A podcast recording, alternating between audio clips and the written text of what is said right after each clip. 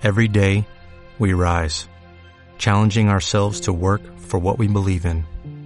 At U.S. Border Patrol, protecting our borders is more than a job, it's a calling.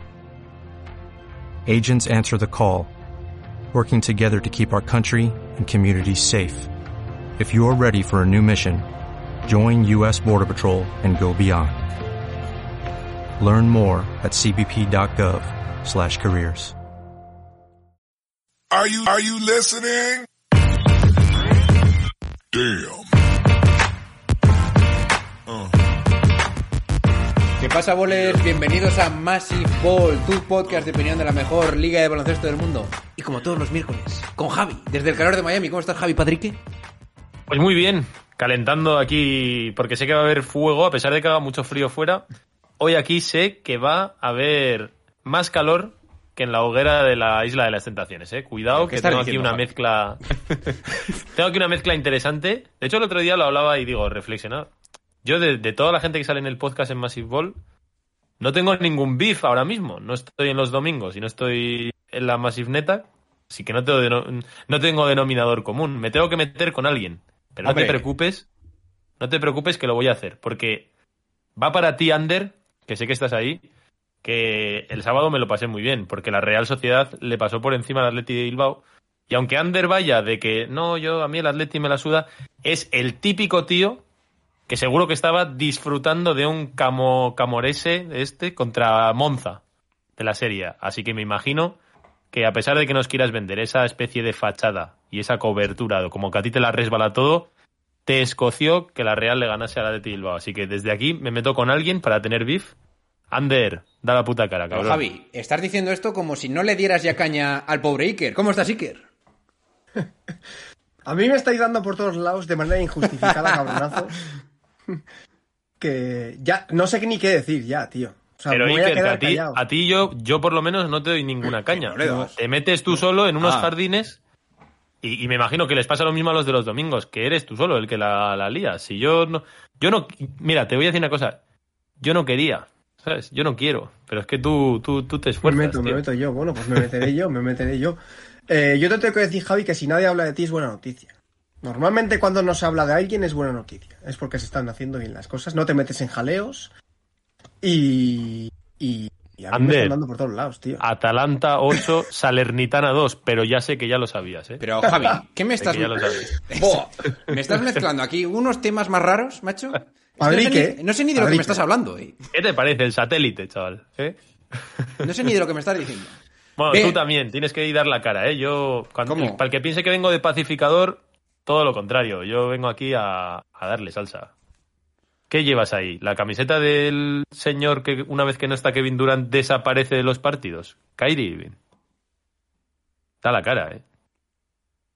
Bien. En el episodio de hoy, chicos... Ha desaparecido como Kyrie. No, no, no, no. Pero si me he puesto la camiseta. En el episodio de hoy, chicos, vamos a hablar de los partidos de Martin Luther King, porque estamos grabando esto precisamente el 17 de enero, porque mañana tenemos varios cristos, ¿eh? Sobre todo, no me la quiero jugar porque vienen a cambiarme el wifi. ¿eh? Ojo. Puede pasar cualquier cosa. Yo siempre Eso se me vive pongo- con tensión, ¿no? Sí, sí, yo siempre me pongo en lo peor y ya he organizado la jornada de mañana como si no tuviera internet en casa. Bien, entonces tenemos que hablar de LeBron James, que hoy ha jugado contra los Rockets, ha metido más de 40 puntos, al igual que Jason Tatum, que ha metido 51. Y tenemos un debate en el Instagram, donde ya he visto algún comentario bastante salvaje de nuestro amigo Julián, donde he soltado, ¿podrá alguna vez Jason Tatum superar a Larry Bird como céltico? Ojo. Me gustaría encontrar a alguien Está que caliente diga... eso también, ¿eh? Está caliente. Me gustaría... O, o mejor dicho... Me gustaría encontrar a alguien que diga que sí así categóricamente nada más empezar, cosa que no creo. Bueno, me- vamos a ser realistas. Eso está... Hace más frío que, que en la calle ahora mismo, ¿eh? Con ese debate, macho. Pero yo creo que el típico el típico jovenzuelo que no tenga mucha idea de lo que ha sido la historia de la NBA igual te dice que sí. ¿eh?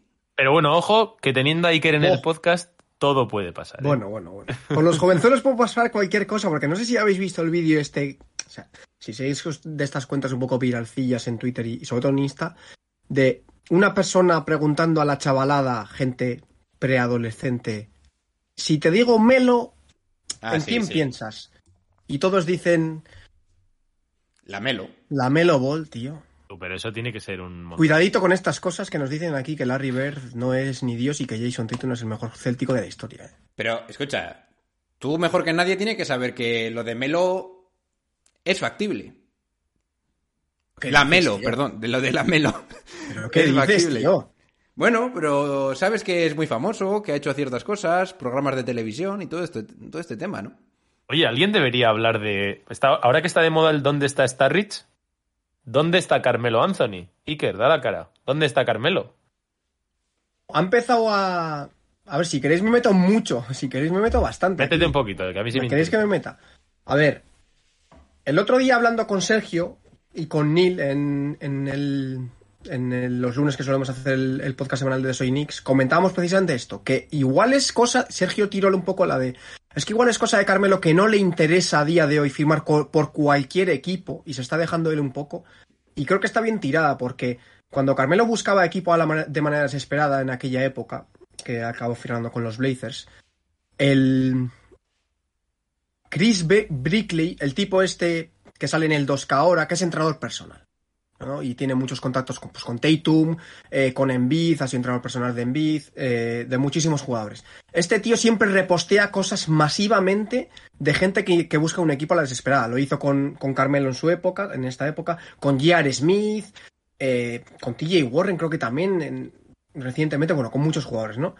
Y con Carmelo no puso, no ha puesto nada este verano de Carmelo no ha subido absolutamente nada de contenido. Pues ha empezado a subir contenido. Y el propio Carmelo ha empezado a repostear las subidas de contenido que está haciendo este tipo. Ojo, ¿eh? Así Está- que le está, cerca picando ya. El le está Carmelo picando ya el Gate. Está cerca el Carmelo Gate de volver a la NBA. ¿Tú qué dirías?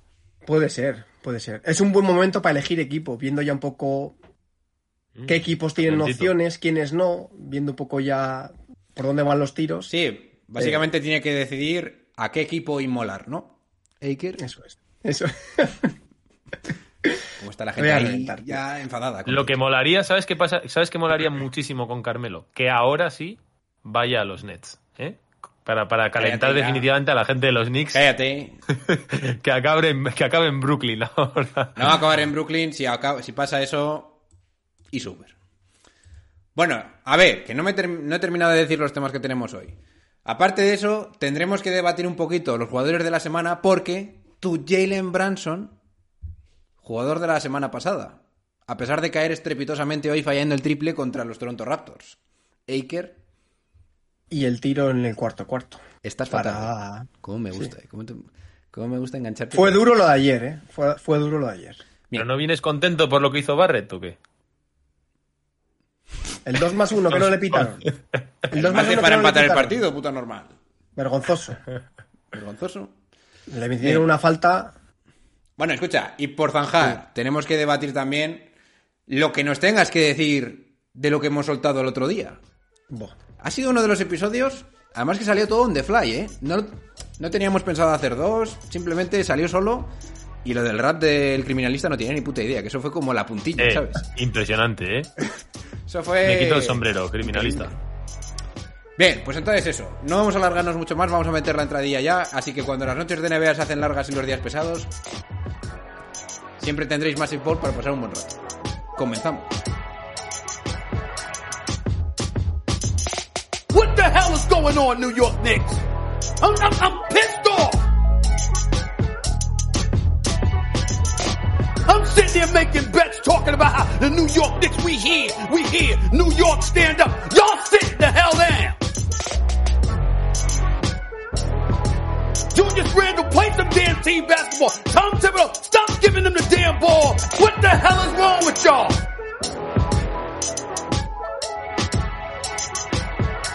Y'all look like trash.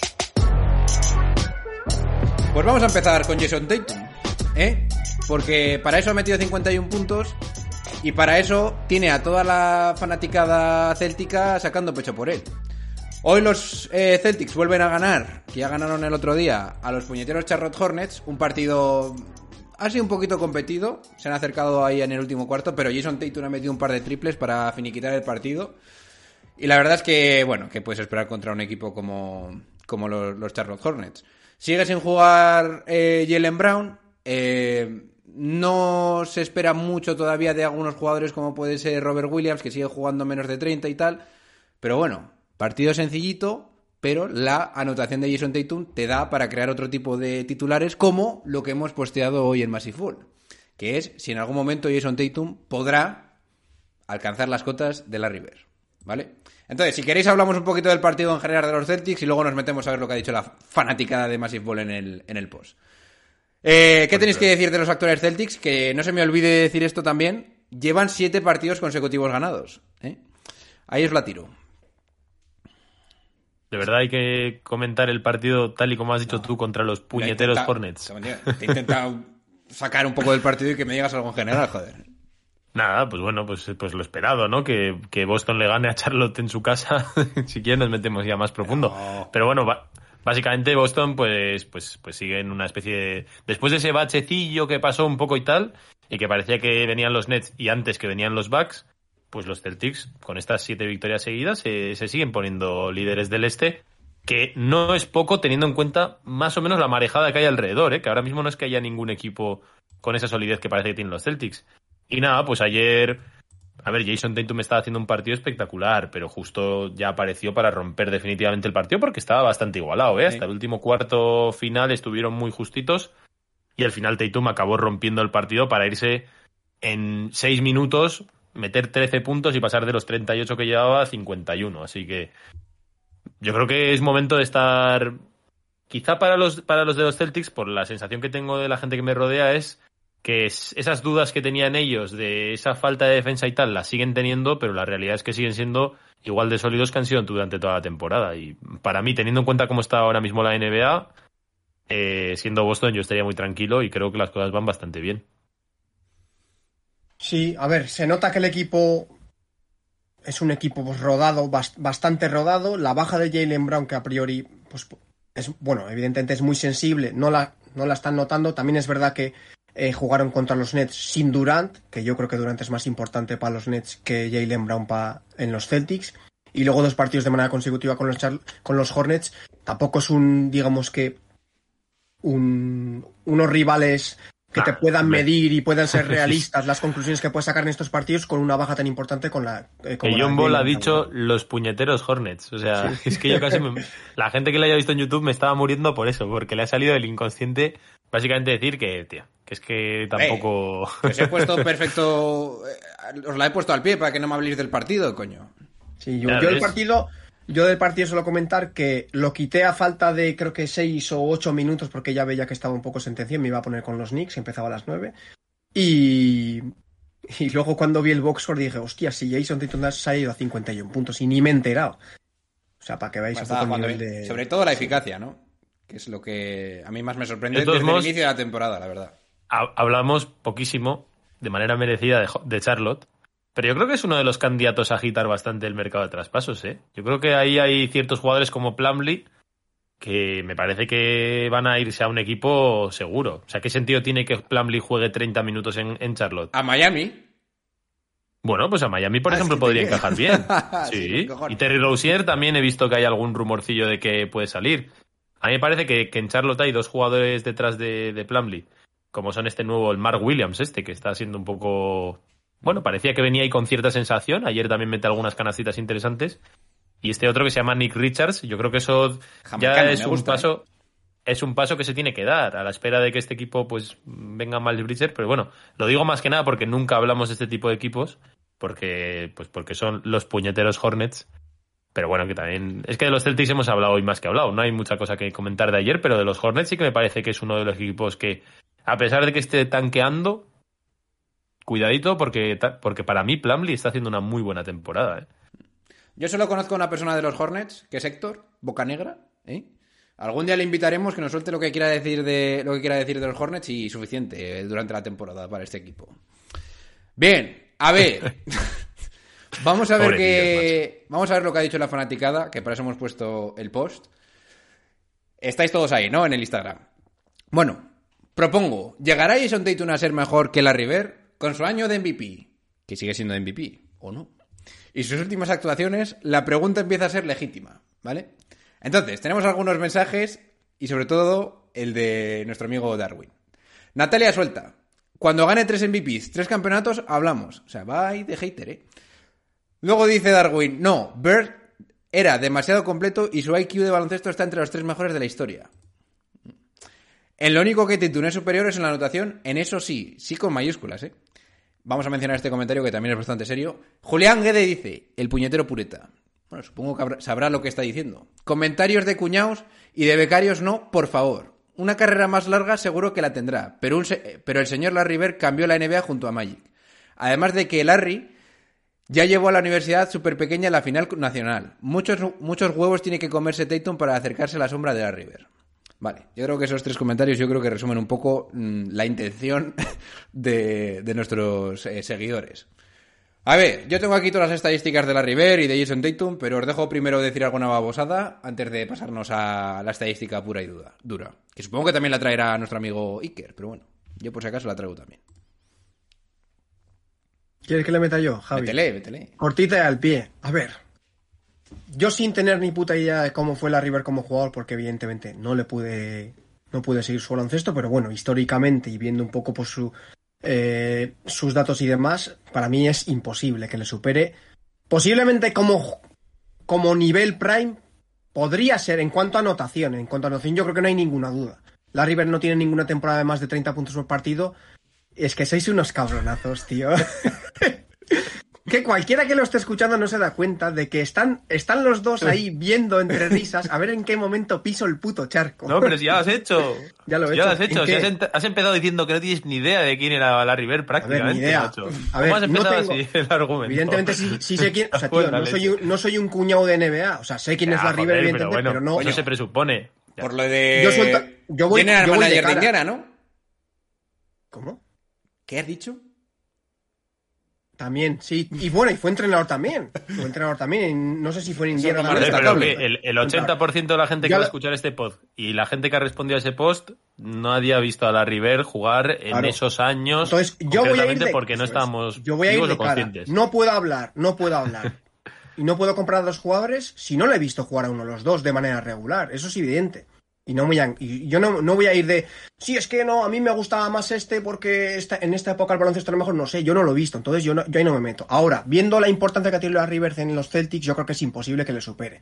Porque lo de la River, viendo un poco, pues, ya con temas documentales, libros y demás, lo de la River, digamos que trasciende de incluso de, de lo que es el baloncesto en- dentro de una franquicia como los Celtics. Va mucho más allá, ya no solo A ver, a por ver, lo a que ganó, sino también por la figura que fue Pero, en esa época, por pero- su nar- narrativa pero- en esas batallas contra los Lakers de Magic y demás. Entonces creo que es imposible. Punto final, ya está, lo dejo ahí. Pero ¿para qué estáis dando tanta explicación de este tema? Si no se sienten en la misma mesa.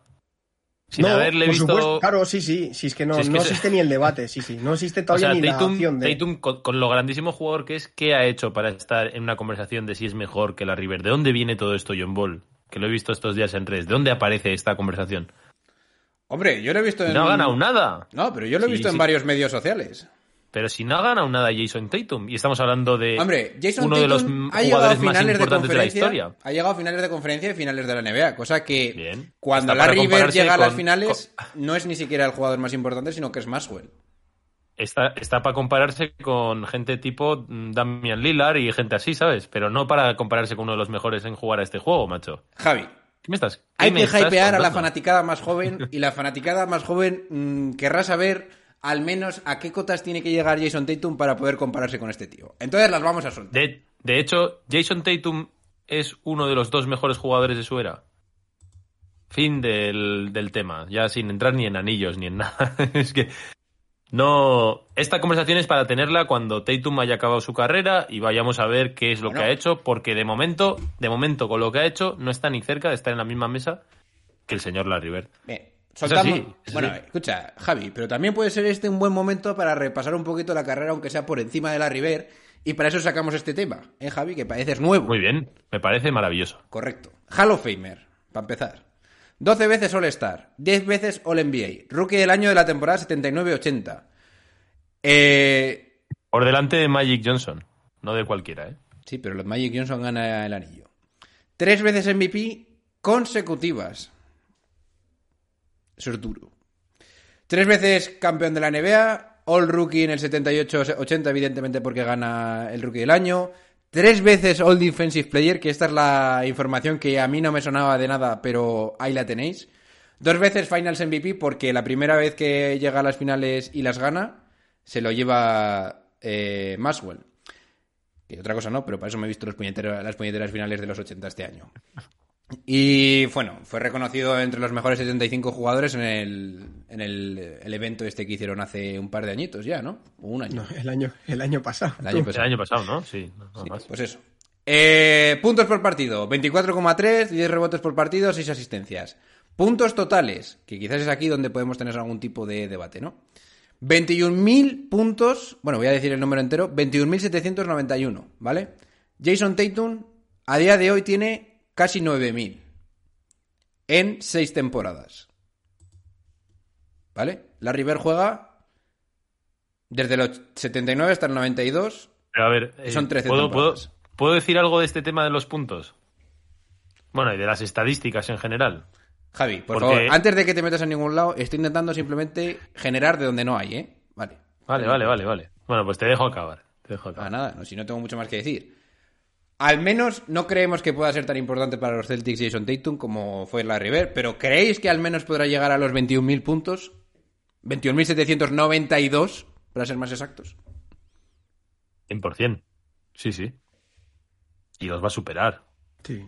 Si es que yo a eso te iba, que cuando comparamos eras, a mí el rollo de comparar eras lo puedo entender en cierto punto y en algunos otros no, ¿eh? O sea, no, no soy tampoco, no es blanco o negro. Pero todo el tema de las estadísticas, cuando se habla, tanto en este debate como en cualquier otro, que si eh, no sé quién ha pasado a LeBron en no sé qué, o a Jordan o a tal. ya, fíjate que, incluso si lo comparas con LeBron del, de cuando era rookie, en esos primeros años ahí en 2003, ya las estadísticas son completamente distintas. O sea, a día de hoy eh, los partidos acaban en 120, 140 puntos. En la era de, de la River acababan en 80. Entonces, meter 20 o 30 en aquella época, cuando todo el equipo hacía 80, no tiene nada que ver con meter los 30 de ahora, cuando el equipo hace 140. Entonces, eso, eso, son burradas. A, nivel de, comparación, no hay punto. O sea, y por eso estamos viendo cómo a la mínima enseguida se baten estos récords de eh, más partidos de 40 puntos desde no sé quién. Más partidos con esa edad que, no sé, son, son, ah, no sé, ilusiones al final, son juegos de artificio. Ya digo que ya no, no hace falta ni comparar con la época de la River. Comparando con hace 20 años, que es cuando empieza LeBron a jugar a baloncesto, aunque parezca que cuando dices hace 20 años sea demasiado, no es hace tanto, y la realidad es que el baloncesto ha cambiado tanto a nivel de anotación, a nivel de generación de estadísticas, que por ejemplo, alguien como Westbrook, que hizo el triple doble de promedio un par de temporadas o tres, no sé ni cuántas seguidas lo hizo, Tres temporadas. casi era negativo, porque no te estaba aportando nada el juego. En cambio, solo antes Vaya había estado palos. Oscar Robertson ahí como un, como un marciano, ¿sabes? Es que a mí el tema este de decir, no, es que Larry Bird metía 27 puntos por partido y me estoy inventando todo, ¿eh? Y Jason Tatum 28. Es que no tiene nada que ver. No tiene nada que ver, porque Larry Bird igual metía el ter- un tercio de todo el equipo. Y Jason Tatum, si su equipo mete 130 y él mete 40, no es un tercio del equipo. Oye, Es que es una locura. estaría bien que estaría bien que en los puntos eh, tuvieran algún tipo de apartado, una columnita a la derecha donde pusiera porcentaje de cuánto ha metido el- eh, en relación a su equipo en ese partido. Y así podríamos comparar igual mejor a los, a los jugadores. Yo creo que ni por esas, ¿eh? Porque, y y no es por ir de hater, ¿eh? Porque el porcentaje de uso tampoco es el mismo, John Ball. O sea, antes no se jugaba en plan como se juega ahora, de, pues no sé, el típico jugador tipo Doncic, LeBron, Harden, llámalo como quieras, de que todas las pelotas pasan por él, o Westbrook, y por lo tanto la cantidad de uso que tienen hace que al final tengas una incidencia en el juego absolutamente atómica que estos no tenían porque no todos los balones eran al mismo, ¿sabes? Ha cambiado tanto el baloncesto que es que ni esa. Teniendo en cuenta que eso puede ser más, más acertado, ni siquiera te permite comparar eras, porque es que a día de hoy se juega todo a través de un catalizador en general, cuando son estas mega estrellas, y no son tanto de ajustarse a un rol y sobresalir porque eres muy bueno, sino que directamente está forzado a que todo el juego pase por ti. Entonces, bueno, no me Ya quiero poner más que- cascarrabias, estoy viendo pero. que ya no me vas a dar ninguna gancha en ningún apartado, así que le voy a preguntar a Iker. O si no, nos pasamos ya a su tema favorito, que es LeBron James. O los Knicks perdiendo, tú verás. No sé, yo creo que con el tema. Es que me remito a lo que ha dicho Javi, es que no hay ni siquiera la opción de entrar en el cuarto donde están, donde está la River en la mesa esperando para que alguien se siente a debatir esa sobre, John Ball. sobre ello. Es que no. Es demasiado pronto. ¿Que puede tener una carrera muy buena Tatum? Pues probablemente sí. Está en una de las mejores franquicias de la historia de la NBA. Es un, es un grandísimo jugador. Yo creo que incluso desde. ¿Qué te diría? Es el mejor jugador que han tenido los Celtics en los últimos 10 años, 15 años, junto con Pierce. Yo creo que a Pierce le va a superar. En cuanto gane un anillo, para mí ya es mejor jugador que Pierce. Y ahí sí que me estoy metiendo en charcos. Yo creo que lo tiene sencillo. O sea, Pierce tiene un anillo Como y ya. siempre. Sí, me estoy metiendo A en ver. charcos, ¿no? Pero bueno, Pero es que lo tiene todo Tatum, tío. Tiene lo que es él como jugador, que es un crack, y está en una de las mejores franquicias de la historia de la NBA. Es que no se tiene que mover, que es lo que tuvo también la River. La River también ha tenido muchísimo impacto porque cayó en una de las mejores franquicias de la historia, ganó, anillos, ganó un anillo muy pronto, en su, en su segunda o su tercera temporada ya fue campeón de la NBA. Y es mucho más fácil eh, pues hacerte una historia con En el 81. quilates en los, en los dedos que, que cayendo, pues si te draftea, yo que sé, eh, Oklahoma o contra Houston. Seattle en su momento. O Houston. Bueno, eh, bien. Por zanjar el tema. Si Jason Tatum dentro de cinco años, por ejemplo, imagínate, dentro de cinco años tiene dos anillos. ¿Nos planteamos algo? Que está por encima de Paul Pierce. Si Jason Tatum en cinco años gana dos anillos, ¿te parece que hay punto en este tipo de debate? ¿En el debate de Pierce o en el debate de Bird? En el deber. En el de Bird ni- Yo creo que ninguno. no. Yo creo que no. Es que no estamos hablando. O sea, a Además, no es cuando- solo ganar anillos, tío. Claro, La River eso tiene es, es tres cómo anillos, ganarlos, contra quién ganarlos, Tío, pero que la, MVPs en la finales. River estaba. Escucha, que los gana. Eh, No por en- frena, frena, que la ahora te voy a- River no es que estuviese por No, encima. no, no, un momento. ¿Contra quién ganarlos? Ten cuidado, ¿eh? Ganas dos contra Houston, y, el de, y el de Lakers. De milagro, el de Lakers. pero No lo sé, yo es que no me he que Eso yo me- a mí me parece entrar en, en Cuidado ahí, un eh. poco que, que no van por ahí. La River era en su era el mejor o el segundo mejor jugador muy por encima de todos los demás. O sea, con súper elevado. No es el caso de Tatum teniendo en cuenta que es un super jugador. Pero a día de hoy tú, incluso aunque gane este año el MVP porque va a hacer una temporada, la está haciendo espectacular, no vas a considerar que es mejor que Doncic, mejor que Anteto, mejor que Jokic posiblemente. O habría debate. En, el, en la era de, de la River no había debate. En comparación con sus iguales en su era, era una diferencia abismal lo que había entre la River y Magic Johnson con el resto. Y eso Tatum no lo tiene, o, no lo- o por lo menos. Me parece que tiene que ir más ahí desde ese impacto, unido evidentemente a anillos y narrativa, etc. Mucho más que el hecho de, bueno, pues en cinco años ganas dos anillos y qué. ¿Por encima de Paul Pierce? Yo creo que sí, 100%. Pero por encima, bueno, por encima. Simplemente tener la conversación con la River y si hay un punto, para mí no. Ya no puedo forzar más esto porque yo me intento poner en el lado contrario, pero tampoco voy a decir yo aquí babosadas sin más. Sobre todo cuando me dan este tipo de juego. A ver, LeBron James, 48 puntos, ¿eh? Contra los Houston Rockets. Ojo, contra los Houston Rockets de Amferin Sengun, ¿eh? Ojito ahí. Bien, el Rey pone otra estadística salvaje en un partido que a mi parecer tenía bastante controlado Lakers hasta el último cuarto, cuando de repente mm, blancazo como, como iba a decir como de habitud en francés, como de- eh, habitualmente en los Lakers. Eh, y a poco la lían. Hay un momento en el que los Lakers piden un par de tiempos muertos porque no anotan ni de coña. Creo que estaba LeBron James en el banquillo. Y la cosa se estaba poniendo muy negra. Y estaba pensando en Iker diciendo, madre mía, cómo pierden este partido. Pero bueno, al final mete una canastita a tabla eh, y con un mate de Westbrook y todo este tema al final consiguen imponerse a los, a los Houston Rockets. Bien, antes de meternos en las declaraciones que dijo LeBron James al finalizar el partido, os pregunto por él mismo. Eh, Iker, ya que es tu jugador fetiche, ¿qué nos dices? Bueno, tienes razón que casi me da algo, porque me he, despertado, me he puesto el despertar un poco antes para verme lo que es un poco pues eh, tercer- el final del tercer cuarto y último cuarto. Y cuando me he despertado he dicho, ¡buf! No hay ni partido. O sea, ¿qué mierda he hecho, tío? Estos 30 minutos que me he despertado de antes, tío, devolvémelos por favor, ¿qué cojones he hecho? Y luego se ha puesto el partido interesante, desgraciadamente.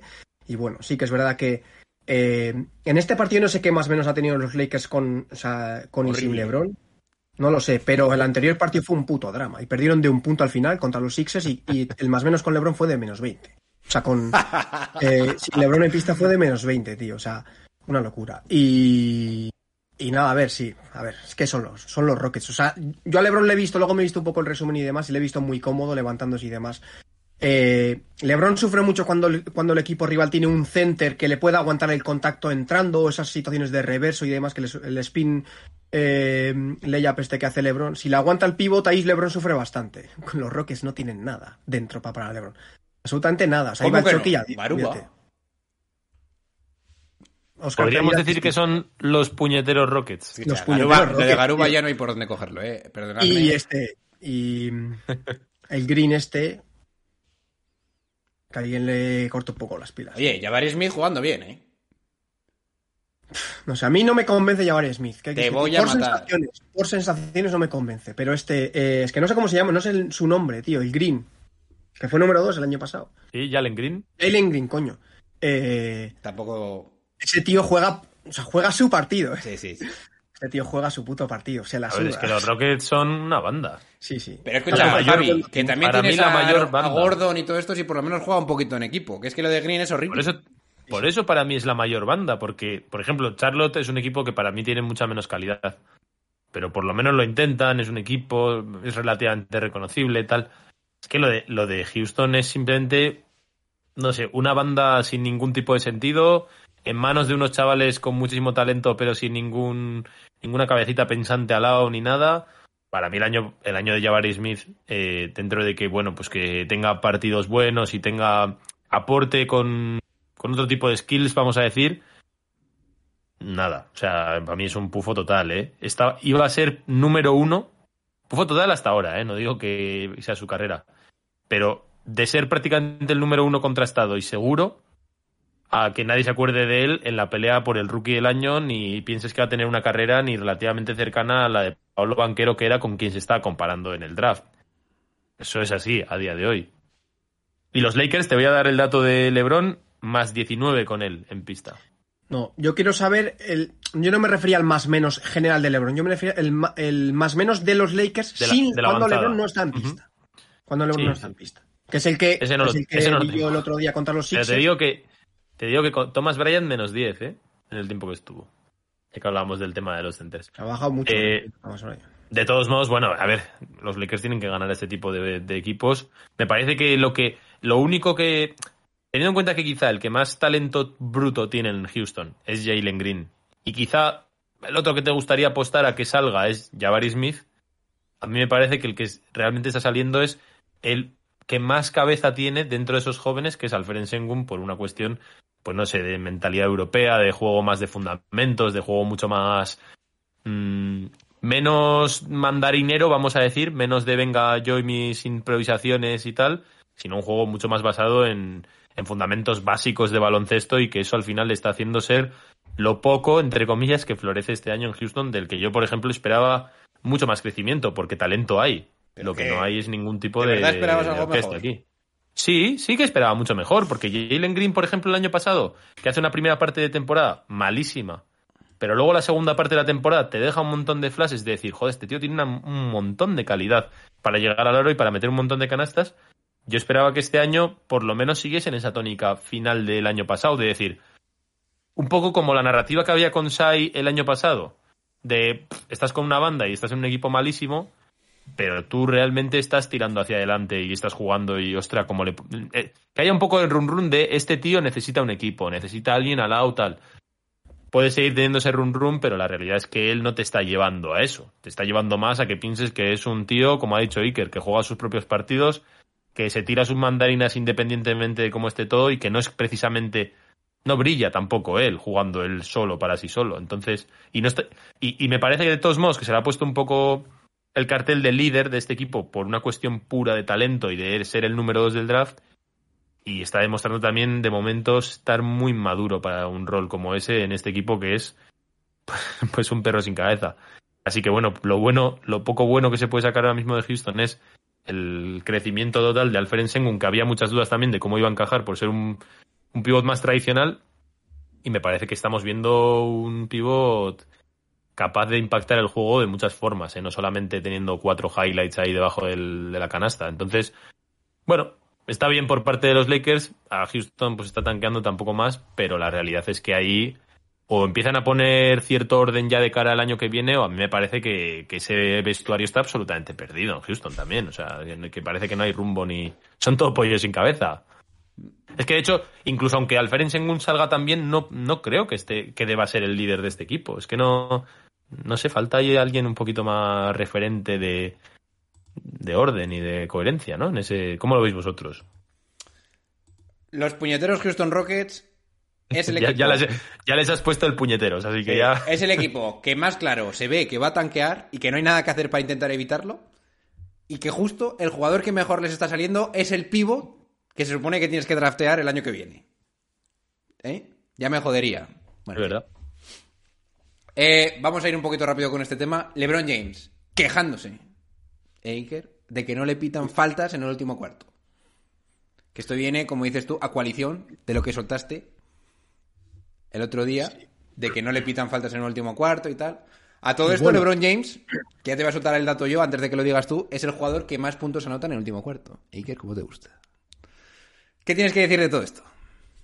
A ver, creo que las declaraciones que han sido en el vestuario, en clásicas declaraciones en vestuarios después de la ducha y tal, creo que no van relacionadas con las faltas que solo le pitan a él. Va, en cola- va a colación de las últimas actuaciones arbitrales que han sufrido los Lakers.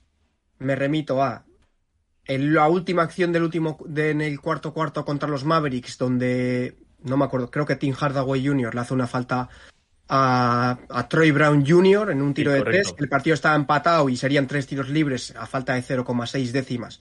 Con un tiro libre ya ganan los Lakers el partido, con, con opción de, de Dallas de jugar esos seis décimas. En la segunda prórroga, LeBron hace un aro pasado y Christian Wood le hace falta también. Y en ese, tras ese partido, estas eh, en Twitter que se suelen pronunciar y suelen hacer el escrito este de los fallos arbitrales y demás, la NBA reconoció que estas, que estas acciones deberían, deberían ser eh, consideradas falta.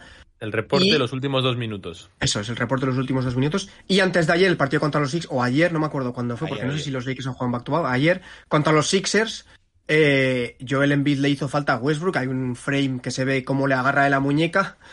Pero como es Westbrook, pues pasa un poco desapercibido porque dices, ¿qué cojones te estás jugando uno contra uno con LeBron haciéndose un partidazo y tú te pelas un uno contra uno contra Embiid ahí después de que se te escape el balón y, tío, ¿qué estás haciendo, tío? O sea, pero bueno, sí que es verdad que esas tres acciones fueron falta. Eh, los Lakers en esa contra los Sixers iban perdiendo de un punto y Westbrook tendría dos tiros libres, que tampoco quiere decir absolutamente nada. Pero creo que estas declaraciones de LeBron van, van en torno a eso porque las tres acciones, sobre todo la de la primera, la de la del triple de Troy Brown Jr., son muy, es muy clara, tío. O sea, es una acción muy clara. Y en- hay una repetición frontal donde se ve que el árbitro tiene lo que, lo que ellos llaman la ventana de visión perfecta. O sea, perfecta, que se ve jugador, eh, rival, espacio, tirador. Y se ve perfectamente cómo le golpean la mano. Y, y se la comen. Oye, que los árbitros también pues cometen errores igual que los Son cometen humanos. los árbitros y los entrenadores. O sea, los, los jugadores y los entrenadores, sí, sí. Pero bueno, va en torno a eso. Yo creo las declaraciones. Y pues están llorando. Cuando las cosas no salen, como los Lakers, pues toca llorar. Oye, mm, voy a mencionar alguna cosita, ya que estoy viéndome últimamente mucho a los Sixers. El otro día les vi contra Utah, el otro día contra Lakers. Eh, los Sixers a mí me están gustando bastante. ¿eh? Y tengo la sensación, por lo menos siempre que los veo recientemente, que el puñetero Joel Embiid está jugando bien, pero podría jugar mucho mejor. ¿eh? A mí me da la sensación que tienen mucho margen de mejora, un poquito como me pasaba con Kevin Durant al principio de la temporada con los Nets. Ojo como este tío haga clic de verdad y acabe metiendo esos tiritos que se le salen y todas estas cosas, porque yo creo que los Sixers tienen potencial para estar muy arriba ahora mismo en la conferencia este. No me pongas la cara así, porque así no son las cosas. Lo que más me hace estar hypeado con los Sixers, y esto, si te has visto los partidos de los Sixers te darás cuenta, la mejora de James Harden es clarísima. Hay unos es el mejor jugador a la hora de generar juego para su pivot, ya no solo para Embiid, es el que más puntos genera eh, con sus asistencias en la NBA. Que justo ahora, ayer me estoy escuchando el podcast de Winhorst, salió el típico de los Sixers a, a hypearse. Y yo lo veo, ¿eh? Yo estoy viendo a los Sixers que me gustan. No estás forzando a tener que sacar a Maxi, porque tienes a Melton, no, Milton, Milton, eh, que te está aportando bastante bien en un puesto de titular asentado, y me cuadra, ¿eh? Que no tengas que sacar a Maxi todo el rato, me cuadra todo esto, ¿eh? No sé si habéis visto mucho a los Sixers Sixers últimamente, pero yo me quito el sombrero con Harden y con el potencial de este equipo. ¿Tengo derecho a la réplica o...? Sí, sí, Javi, por favor. Te digo lo que yo pienso, tú luego suelta lo que te dé la gana. No, a ver, puede ser verdad, yo no te digo que no. Aún así, a mí no me convence ahora mismo tal y como está montado el equipo de los Sixers. Lo, comentamos en Navidad, me acuerdo además. Me parece que, aunque tú digas que hay mucho potencial de mejora de, de me parece que es un equipo muy construido en base a, a dos piezas y no a un equipo. Y me parece que como equipo mm, hay ciertas piezas que no sé si acaban de encajar, como es... A mí, por ejemplo, PJ Tucker me parece que está empezando a quedarse sin gasolina, ¿eh? O sea, ya ese puntito de... Yo creo que lleva 18 partidos quedándose en cero puntos, que es una barbaridad. o sea... eh, y luego tienen ahí, como que sé que Iker luego lo va a mencionar, a Tobias Harris ahí jugando de 3-4 extraño con Tucker, que no sé si eso encaja del todo. Me parece que todo el rato los potenciales de crecimiento del equipo se buscan mucho más desde seguir maximizando a Embiid y a Harden. Y si bien es cierto que, por ejemplo, esto de Maxi puede ser interesante, me parece que con, con esa fórmula vas a necesitar que otros equipos que son bastante más equipo estén mal y se caigan para que los Sixers tengan opciones de al final su objetivo que es como mínimo llegar a finales del este o ganar la NBA. Bien. Yo eso no te lo, no te lo voy a negar 100%, pero te digo, te digo lo siguiente. Lo que está haciendo Embiid y James Harden, sobre todo el nivelazo de James Harden ahora, me está empezando a recordar a esos equipos classic, como podían ser Shaquille O'Neal y Kobe Bryant y todas estas cosas, que si de verdad cliquean y juegan al nivel que pueden jugar, puede ser la mejor dupla de la NBA, ¿eh? Y eso mm, te da igual lo que tengas alrededor, que eso te lleva a muchos sitios. Simplemente para que lo tengas, ¿Tú crees, para tú que lo crees tengas en tu los mente, Sixers por si acaso empiezan a explotar. candidatos a agitadores de mercado de traspasos o no? Es que a mí me da la sensación que los Sixers, salvo la posición de, de Harrell, por favor, que no se me olvide esto, lo de Harrell es insufrible, ¿eh? Insufrible. Es malísimo. Y además está sin confianza. Y o sea, es la pieza que puede hacer tambalear la mayoría de los partidos para los Sixers, ¿eh? Me jode muchísimo lo de Harrell. Evidentemente necesitan un pivot suplente, porque Harrell para mí es 4 y gracias. Pero de verdad que los Sixers me gustan mucho cómo están confeccionados, el concepto. Porque todo el mundo estábamos hablando al principio de la temporada, no, es que si Harden eh, vuelve a su estado normal, a un punto medio de lo que fue en su momento, ojito con los Sixers. Pues yo lo estoy empezando a ver. Aquí quedáis alertados. Iker, ¿qué dices? A ver. Hay Yo una los que- mejora muy Yo Yo los querría en ¿eh? playoff, ¿eh? Te lo digo 100% en serio. Es Yo- que, a ver, yo creo que está muy claro que de los cuatro top es el más débil, pero con mucha diferencia. Ahí, ahí. Con, con bastante diferencia. En una serie a siete partidos, yo creo que es que es que no hay dudas, tío. No hay dudas con los otros tres. Y con los Sixers yo sí tengo dudas, tío. Escucha, yo, Ahora, te- yo es soy lo- de los Nets y tengo dudas, Iker, no me toques las pelotas. Vale. Net, Net Sixers en primera ronda, eh, máximo cinco partidos. Bueno, no porque los Nets por dentro Ojalá, con pero yo te digo que no. bueno, vale, lo que quieras. En lo ¿Estás que estamos loco? de acuerdo ¿Quién es que para hay Embiid? varios escalones de... Vale, hay varios escalones de diferencia como equipo en sensaciones y en juego entre los tres primeros y los Sixers. Creo que estamos todos de acuerdo, tío. Los tres... in- Para mí bueno, sí. Es que incluso meto a Cavaliers por delante de los Sixers, te lo digo de verdad, Vaya tío. blasfemias. Vaya blasfemias. O sea, si James, pero escúchame, James Harden, si de verdad lo tenéis ubicado lo que está haciendo últimamente. Que te, te lo digo yo, que soy hater brutal de James Harden. Lo de James Harden no es normal. Si mete tiros de media distancia, que es lo único que le faltaba, que estaba ya hasta las cojones desde hace dos años con este tema. Pues le echamos persiana entonces. Por favor. meten los tiros de media distancia, echamos persiana. Pero si, Yo- hacen- si en los Y- tres y partidos. creo que Iker, Knicks y Heat queremos a los Sixers. Los mí me da tampoco, igual me, tampoco me molestan, ¿eh? Pero Como sé que no va a ser, va a ser primera ronda y ya, pues me da un poco igual, ¿sabes? Yo 4-0, envisiono un 4-2. mundo, eh, os lo juro por Dios, Sixers dentro de poco, segundos del este, cambiando la narrativa. No, pero ¿tú no crees que siendo Knicks, por ejemplo, tendríais alguna opción de rascarle algo a, a los Sixers, Hombre, por es ejemplo? más posible rascar contra los Sixers que contra Brooklyn o contra Claro. Milwaukee. Obviamente. O contra obviamente. Boston. Sí, por eso te digo. Yo, yo- es que lo- no, no, o sea, ni lo cuento. Bueno, pero sabiendo que no vamos a rascar con los otros, yo creo que el día de Navidad también vimos que los Knicks, Es por ejemplo, son capaces de poner un poco en ciertos aprietos a los Sixers. Bueno, pues que voy a dejar firmado aquí el I told you y sellado, firmado y sellado. Bueno, Dentro pero de... ¿qué, es- ese I told you? A I ver, told you, dentro de dos o tres semanas vais a cambiar totalmente lo que pensáis de los Sixers y van a ser mínimos segundos. Vale. Vale. Pero eso tampoco me parece tan difícil, pero no es tanto mérito de ellos, ¿eh? es que los Bucks están teto de vacaciones. Pues me da igual la posición. En dos o tres Sí. semanas vas a pensar diferente de los Sixers. Vale, vale, vale, vale, vale. Acepto. Vale. Eh, nos quedan 10 minutitos porque no lo hemos mencionado al principio del episodio, pero nuestro amigo fanático de la Real, Javi Padrique, tiene que ir a ver eh, su fútbol, su fútbol, mejor dicho. Tiene que ir a animar como un loco a la Real. Lo que era un palco, ¿eh? Sí, sí, ¿Qué te sí, parece? sí, sí, sí. Palco lo- donde Lo que, me, yo lo que me merezco. el lo otro que me día en el. Logroñés, mientras estabas tú ahí con la, con la gente. ¿eh? Oye, Eh, oye, que eso no lo hemos hablado, ¿eh? El Logroñés que puso una pancarta ahí con el cara al sol, ¿eh? ¿Cómo? ¿No lo visteis? No, yo es que no veía de frente al... Claro, en el lado que estabas tú, John Ball, estaba toda la gente y pusieron una pancarta y pusieron como una estrofa ahí de... Es que no me acuerdo, no me acuerdo qué ponía exactamente. Los fanáticos están locos, ¿eh? Pero, pero era, era una estrofa... Bueno, yo no entendí nada, porque na- yo creo que nadie entendió Claro, nada, porque no ponía español, algo como... claro. Como, re- como reivindicar, no sé, no sé qué era, era una cosa rarísima. Victorias, no sé qué, o algo así.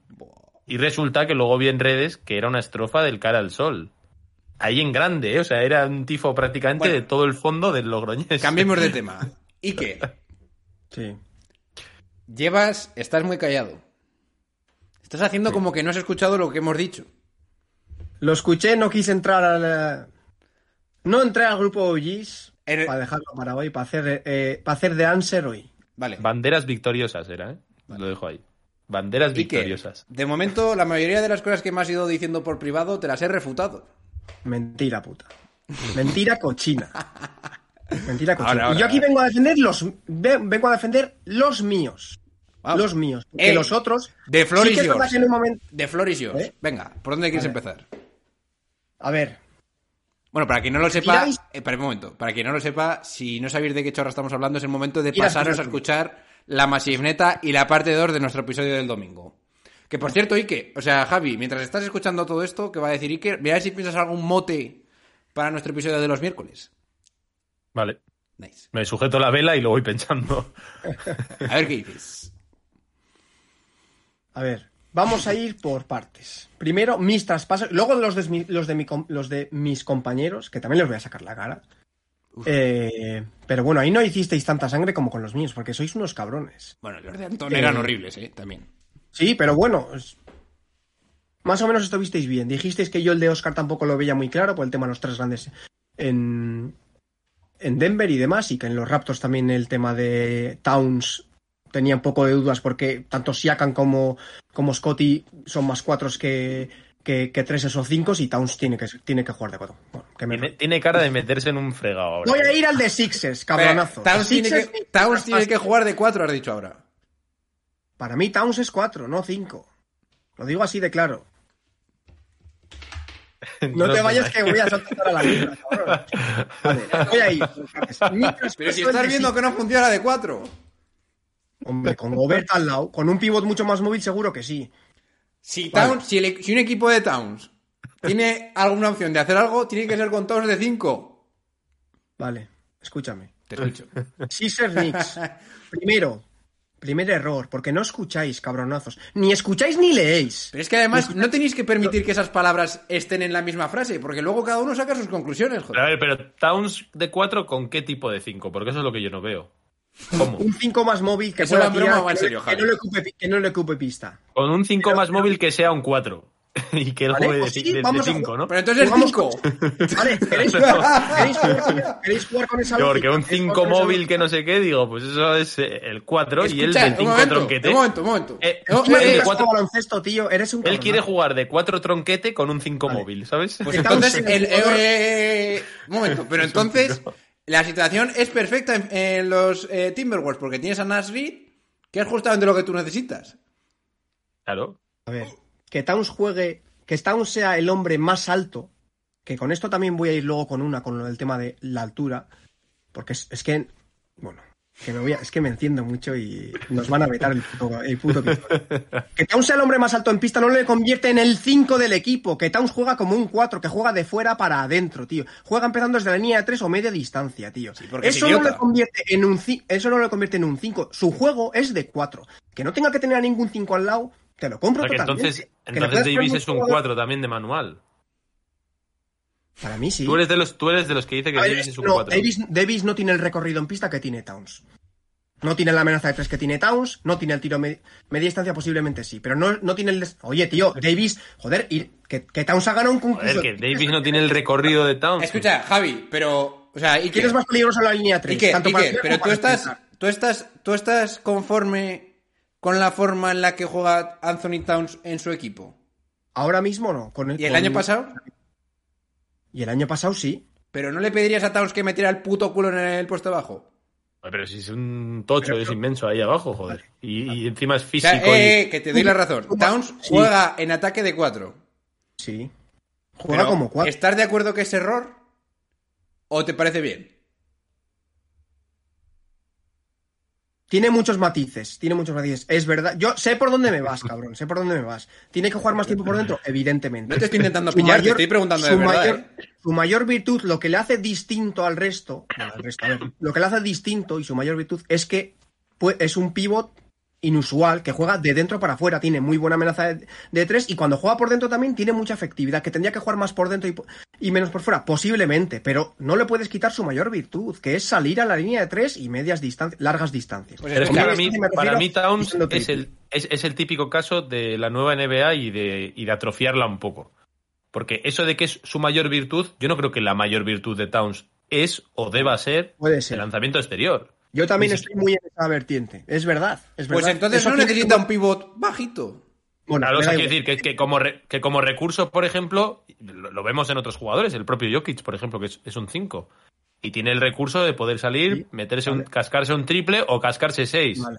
Eh, una- Pero una- no puede ser su mayor virtud y fomentar que un tío que es un pedazo de una bestia ahí para poderse para ponerse dentro se le pide a Anthony Davis y me parece a mí que incluso Carl Anthony Towns es bastante más pesado y bastante menos móvil y también posiblemente bueno iba a decir una burrada no la voy a decir pero digamos que si, si, si es más pesado y es mucho más el perfil de jugador que puede sacar ventaja por esa diferencia de físico y por esa diferencia de recursos estar una y otra vez maximizando que pueda tranquilamente estar fuera tirando triples, además, como si fuese, yo que sé, un Porzingis que se ha roto la pierna tres veces y que para no forzarse no entra dentro. A mí es que parece que todo mal ahí en ese caso de Towns. Y de hecho, Estamos de acuerdo en que, en que empezar, o sea, iniciar las jugadas desde el triple no significa que llegue y se fume todos los putos tiros que pasen por su mano bueno, y, desde el y que triple. sea 5 O sea, tampoco implica que que, alguna jugada no pueda salir desde ahí. Towns, como Towns, la cantidad de espacios que te genera tener un interior como Towns desde el triple, no solo para anotar él, sino en espacios para el resto, es vital también. Ya, O sea, pero que bueno, no pero, eso, que eso no es lo que nos pasa con todos Ah, los venga, centers. tírate 10 triples por partido midiendo 2.15 y bueno, como es tu mayor, como tiras muy bien de tres, no, no, o sea, Eh. yo no me refiero a que no, como empiezan el triple, que se tire triples, no. Escucha, Pero es que para mí genera también mucho más spacing, por ejemplo, tener a Towns dentro o tener a Towns empezando, no desde el triple, pero desde un poquito más allá de la bombilla y tener que, que la defensa tenga que concentrarse en esa amenaza que es Towns, eso también abre espacios por lo demás. Porque es que a, a día de hoy el más- spacing... es mucho más fácil defender a un interior spacing- que a un exterior. Se ha demostrado en la NBA moderna. Se ha demostrado, tío. Bueno, pero- pero es que el- spacing lo estamos entendiendo todo el rato. Es más, es más difícil defender un tiro a 8 Pero yo estoy, metros. yo estoy harto, estoy harto, me quiero meter en esta pelea. Estoy harto de que el spacing lo entendamos como cinco abiertos, tío. O sea, eso no es spacing, eso es, un, eso es una mierda, así de claro, eso es un desastre. O sea, por ejemplo, un tío como Towns o una pedazo de amenaza gigantesca dentro, sabiendo que es superior en ataque al pivot rival con cuatro abiertos, va a generar muchos más cambios en la defensa y mucho más spacing para sus compañeros que estar el tío abierto como si fuese una escolta de 1,90, ¿sabes? Es que eh, a veces se le usa así a este tío. Y que entre desde dentro porque le defiende quizá un 4 también a un tío de altura. Pero es que al final, si lo tienes ahí tan lejos del aro, yo me podría plantear también defenderle con un jugador mucho más bajo y decir, bueno, cuando ya vaya entrando le hacemos la ayuda. Pero desde fuera, ¿para qué voy a gastar a un jugador alto en defender a Towns si está a 7 metros de la canasta? eso no genera ningún tipo, o sea, genera spacing ya, es que genera spacing también poner, no sé, a, a Duncan Robinson en la línea triple y ya está. O sea, cualquier jugador que lo pongas en el triple, que sea un especialista de triple, va a generar en spacing per se. Pero la realidad es que Carl Anthony Towns no está para generar spacing de esa forma. Ni Carl Anthony Towns ni muchos otros, porque estamos hablando de Carl Anthony Towns, pero pasa con un montón de pivots en esta nueva NBA moderna, que es, tiene tiro de tres, es alto y puede rebotear, ya está, cinco titular de un equipo. Joder, que es que mm, me parece que a mí castiga mucho más. Primero el spacing del equipo, pero segundo también el impacto que tiene en el juego. Y es lo que estamos viendo estos años, que si hay una figura discutida, una superestrella discutida, es él, precisamente porque no consigue tener ese impacto por mucho que un día meta no sé cuántos triples y un día meta, tenga esa semanita que mete 40-50 puntos. Ya, está muy bien. Pero es que tú eres un tío como para que todos los equipos rivales estén acojonados porque tienen que pelearse esa noche con Carl Anthony Towns en la pintura y que todos los rebotes vayan a ser para él y que se vaya a hacer inmenso en la zona y que de esa forma el resto de equipos tenga que estar pendiente de hacerle ayudas y que él tenga que doblar balones o lo que sea. Que esa es la influencia, por ejemplo, que ha hecho jugadores de esa gravedad, ¿no? De, de, de, de una gravedad como la que él quiere tener. Y estamos viendo que, bueno, pues que sí, que este recurso lo puede hacer bien, pero estamos convirtiendo un recurso en su arma principal. Y eso ha desvirtuado lo que es Carl Anthony Towns y un montón de jugadores Yo- de la NBA. Esa vertiente es te la que tiene decir, hoy. es algo que estoy totalmente de acuerdo. El tema de las virtudes que tienen estos pivots modernos de tirar desde fuera no se tiene que convertir en el arma principal, sino se tiene que convertir en precisamente eso, una virtud a la que puedas acudir más o menos veces según la Que eficiencia de hecho, tengas. de hecho la, la misma perversión del juego es la que le pasa a Davis. Porque a Davis, por ejemplo, ha tenido también, si quiero ser 4 y quiero jugar con un 5 ahí, yo no quiero ser tal. No Y la realidad es que la mejor versión de Davis siempre la vemos cuando domina la zona.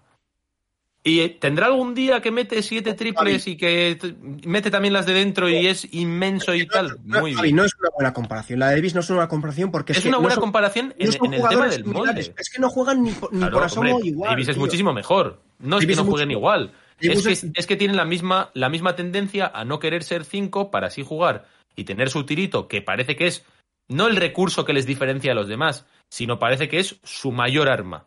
Porque han pasado de ser el recurso que les diferenciaba de otros jugadores de tal magnitud y que también dominan la zona, porque esos hay muy pocos, que dominen la zona como lo hacen ellos y que tengan además tiro, pero han pasado de ser eso a precisamente mm, retorcerlo y convertirse casi en, para mí, en una parodia, en realidad. Porque eso de tener a Davis abriendo esquina para que es, es que genera spacing. Carlos es que genera spacing. No, no generas spacing. Estás perdiendo la capacidad de influir en donde es tu arma principal y donde más afección tienes, que es en la zona, por un recurso. Y eso está desvirtuando todo el juego y le están, les montaron, también los Lakers perdieron tiempo ahí intentando montarle un sistema a Davis para que estuviese a gusto, cómodo y fuese cuatro y tal. Y fue al final una, un- una decepción. Y en el caso de Carl Anthony Towns, le han traído posiblemente al mejor cinco. Te lo digo de verdad. Le han traído posiblemente al mejor cinco para que él juegue tranquilo lo que él quiere, porque Gobert no va a salir de su zona de impacto. Y ese spacing que genera se lo está comiendo Gobert por estar ahí dentro, al que no tienes que flotar ni nada, ni, ni eso, y, está perdiendo un montón de. Bueno, ahora mismo no está jugando. Pero cuando estaban jugando, claramente uno de los grandes. eh, Perdieron los dos, en realidad. Porque a Gobert no le beneficia tampoco nada tener a el triplista Towns en una esquina, pero es que a, a Towns tampoco le beneficia nada estar jugando de esa forma, primero porque le revientan en defensa, que esa encima es la otra, de jugar de cuatro. Pero es que en ataque se ve muy reducido tu impacto. Se ve muy reducido porque te estás tú alejando de la zona donde más daño deberías hacer. Bueno, yo simplemente, Iker, con este repaso que te ha metido Javi en un momento, te voy a decir lo último más. Lo último. Te he calentado, ¿eh? Para ponerte la comparación. No, no, Me cago en la no leche. tiene sentido, tío. O sea, la temporada que Davis ha tirado más triples por partido, ¿sabes cuántos triples ha tirado por partido? 3,5. Towns solo ha tirado una temporada menos triples, que esa es su temporada rookie. En todas las demás ha tirado bastante más. Y su mejor temporada es echando casi 8 triples por partido. Pero Yo que no el tema es que querían lo mismo, querían ser el digo- 4 abierto para que jugasen de esa forma, con esas ventajas, lejos del aro. Deja- Ese es el tema Javi, que estamos hablando. deja- déjale no en puras estadísticas reducidas. Déjale expresarle pobre Iker.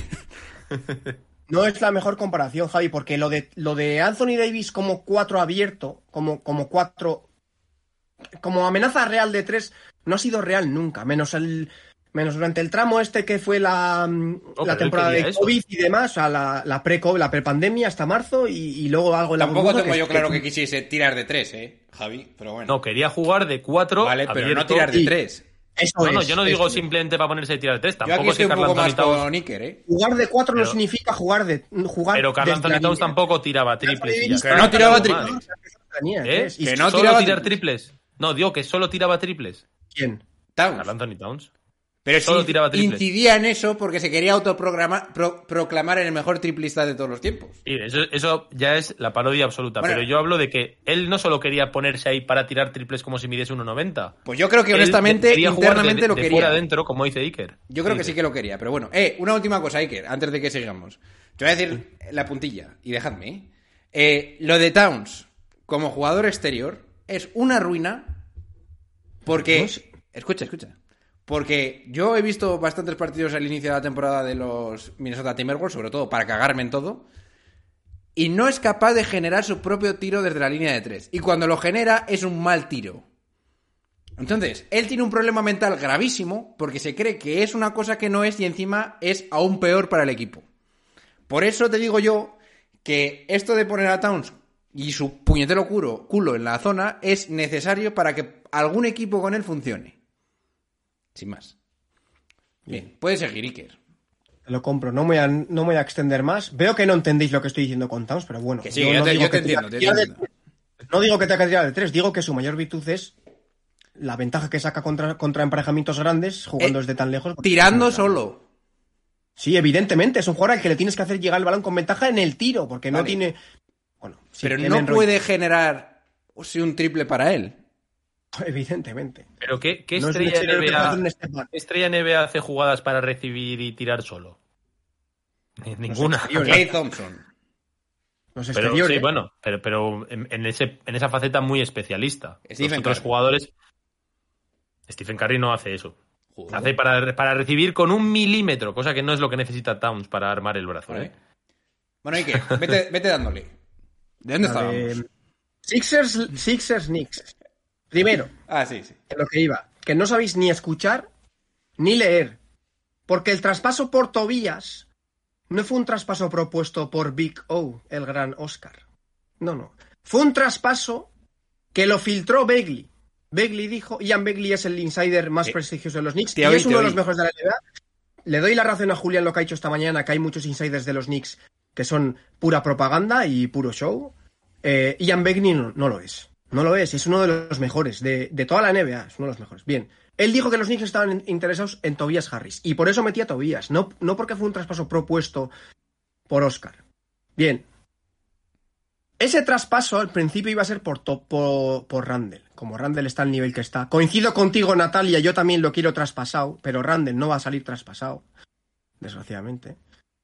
Eh, meto a su eh, alter ego, que es Obi Toppin. El otro jugador que tiene los Knicks en el puesto cuarto. Pero tú, de qué, qué dices tú? ¿Qué dices tú? Claro, como son súper iguales y A tienen ver, el mismo valor, es que pues mira, le es metemos. que- Vale, vale, mira. Que te voy a dar a ti en directo. En vivo y en directo vas a, vas a escuchar Dame, dame. el zas- Es que esto, Eh, no hay- esto para mí es indefendible. Um, El propio, re- vuelvo a remitir, el propio Ian Begley, a mitad de temporada más o menos, noviembre-diciembre, filtró. Los Knicks no van a estar en condiciones de, de firmar la extensión de contrato rookie Correcto. de Toppin y Eh, Quickly. Estoy, al- es- Van a- estoy- estoy muy al tanto de eso.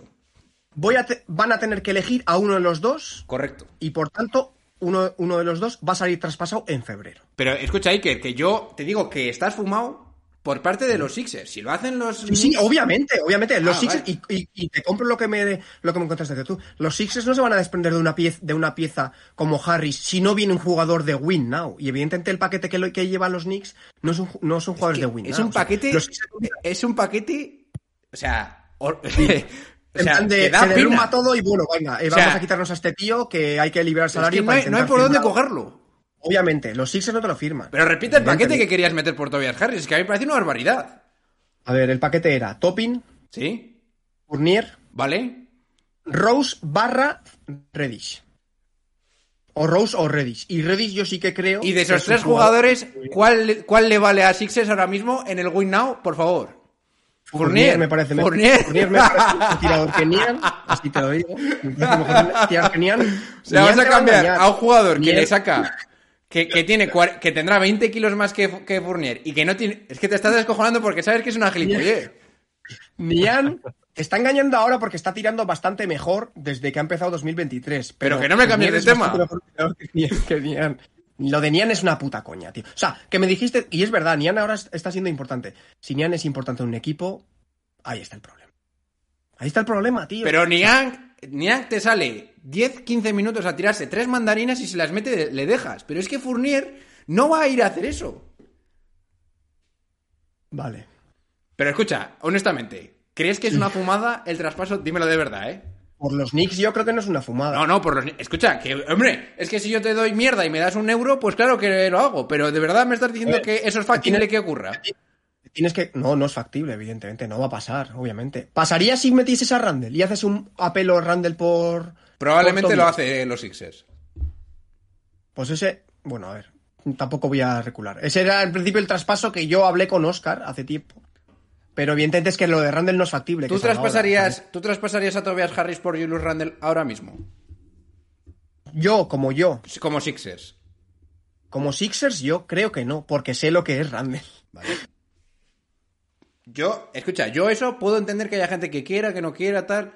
Bueno, Es mejor que PJ. pero el traspaso que tú me estás proponiendo para que, acep- para que Sixers acepte, o sea, es que Topping no tiene experiencia. Fournier es. El siguiente equipo es uno de Europa. Y, tiene y- muy- y- Toppin no tiene experiencia, vale. En un equipo que compite por un anillo, quizás su valor decaiga bastante. Pero es un jugador que tiene mucho valor, tío. Coño, pero que yo no te niego eso, pero que estamos hablando de que los Sixers van all-in. Vale, venga. Sí, sí. Pero es que además, ¿qué dijisteis después? ¿Qué dijisteis que dije yo en el podcast? Ah, sí, para ir formando a Topping para ser el sustituto de Tucker. Que eso tú te Yo, lavas a mí manos. no me Tú te lavas las a mí no manos me ahí. metas. Y ahí no me metas. Vale, vale. O sea, que puede ser mejor 4 que Vale. PJ Tucker. Yo sí que lo creo. Vale, puede hacer las cosas que ¿Y qué? Evidentemente, no. ¿Entiendes las críticas de ese traspaso? Por parte de los Sixers, sí. A ver, es un Vale. buen atraco. Vale. Pero. eh, no es un traspaso que he sacado de la puta chistera. Y Pues parece un atraco traco. Tucker por, por Topping. Hoy, Tucker por todo. Para Hoy. los Knicks totalmente. Pero que salen perdiendo quién? Los Knicks. Knicks. Ah, vale, sí, sí. sí, pero que ahora Ah, pero no pensaba que decíais que perdían los Sixers. Digo. Cuatro años, Sí, sí, sí, ese contrato es horrible. Pero a día de 30 hoy, a día de 30, hoy, a día de 33 hoy, pero, temporadas. Javi, a día de hoy, tú has firmado a Tucker, tienes que ver durante la postemporada si eso funciona. No puedes cambiarlo. Bueno, si tienes una opción de traspaso como esa, yo no sé si me lo pienso bien, tanto, vale. ¿eh? Por serio. ejemplo, a mí si me dices Tucker por Jay Crowder, firmo. Pues un tío Mm, con yo no lo experiencia, tal, bueno. Me Ah, das- es verdad que hay otra, que hay otra. Bueno, bien. Seguimos. Y es, Natalia, viendo en perspectiva, Nick, que dices, ¿cómo cojones vas a juntar a Randall y a Tobías? Buen punto, buen punto.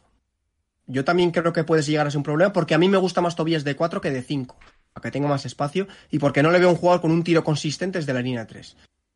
Pero, pero Tobias Harris juega de 3 en Filadelfia, porque juegan Bid de 5 y PJ Tucker de 4. Se reparten. Entre los dos ayudan al 4, pero sí. Mejor y, y su mejor temporada en, en, En Clippers, Clippers. también jugaba de 3, Que sí, porque tenía sí. Galinari de 4 y Gortat de 5. Vale. Y en, Or- en Orlando no, en Milwaukee también. No me acuerdo quién era center y el 4, no me acuerdo tampoco ahora. quién Tobias Harris jugó en... Jugó, en fi- jugó en Milwaukee. Vamos, Seguro. voy a buscar ahora, lo mira hoy a la mañana. Tobias... Ya lo busco yo. Propone el siguiente traspaso, anda. Vale. Muy raro me parece eso, ¿eh? Bueno, siguiente traspaso. Evidentemente es un traspaso que solo era en perspectiva eh, que los Raptors decidan que hay que echar el cierre y se pongan Esa en reconstrucción total. A ver. Si a Leves le haces un sin and trade, Espera, A mí me tengo aquí, Javi. Eh, Iker. Jugó... jugó, Jugó... Milwaukee. Esto, pero este que esto ni te acuerdas ni de coña. Milwaukee 2011-2012. Se me estás diciendo que hace 11 años, en sus años rookies, que no jugaban ni, ni 11 minutos por partido. Luego jugó Orlando, Detroit, Detroit, Clippers y Filadelfia. Bueno, bien. De tres. Si tú te acuerdas de cómo jugaba Tobias Harris en sus No, no, rookies, es un 3. me quito el sombrero. que, en, su- que en sus inicios ha jugado el 3, evidentemente con el paso Vale, del tiempo, pues ha evolucionado y es mejor. A mí al menos me parece mejor 4, pero bueno. vale. Eh, el traspaso de Anunobi. Primero uno me dice que ¿cómo van a dar a Ricky Rubio si no vale nada? Luego otro me dice que no sé si Ricky Rubio vale mucho más, no sé Hombre, qué. pero no con el traspaso que propusiste. Anunobi y Otto Porter, que no juega porque está lesionado, era para cuadrar salarios, por eh, Caris Levert. Evidentemente lo de Levert tendría que ser con un sign trade, porque es agente libre al final de esta temporada. Y si no, no tendría ningún tipo de sentido que se hagan con Levert, que es la mejor pieza que reciben cuando lo van a perder en, en julio, porque termina contrato. Eh, y Ricky Rubio. Ricky Rubio, ligándolo un poco por el tema de eh, la conexión que ha tenido siempre Raptors con jugadores españoles. Creo que un base a los Raptors le viene ni que pintado, porque mis, sobre todo mi furia vino aquí con algo que me toca mucho el corazón, que es que no me compráis que Calderón es el segundo mejor base de la historia de los Raptors, no como jugador, no, no a nivel individual, históricamente por Estás, contexto. Es estás escurriendo el bulto. Vale, Lo del eh, traspaso.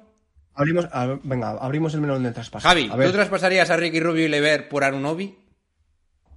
¿Por parte de Cavaliers o por parte Por parte de Raptors? Cavaliers. Ah, perdón, perdón, por parte de Raptors, perdón. No, por parte de Raptors, ni de coña. sí, es una- ni, ni, ni loco.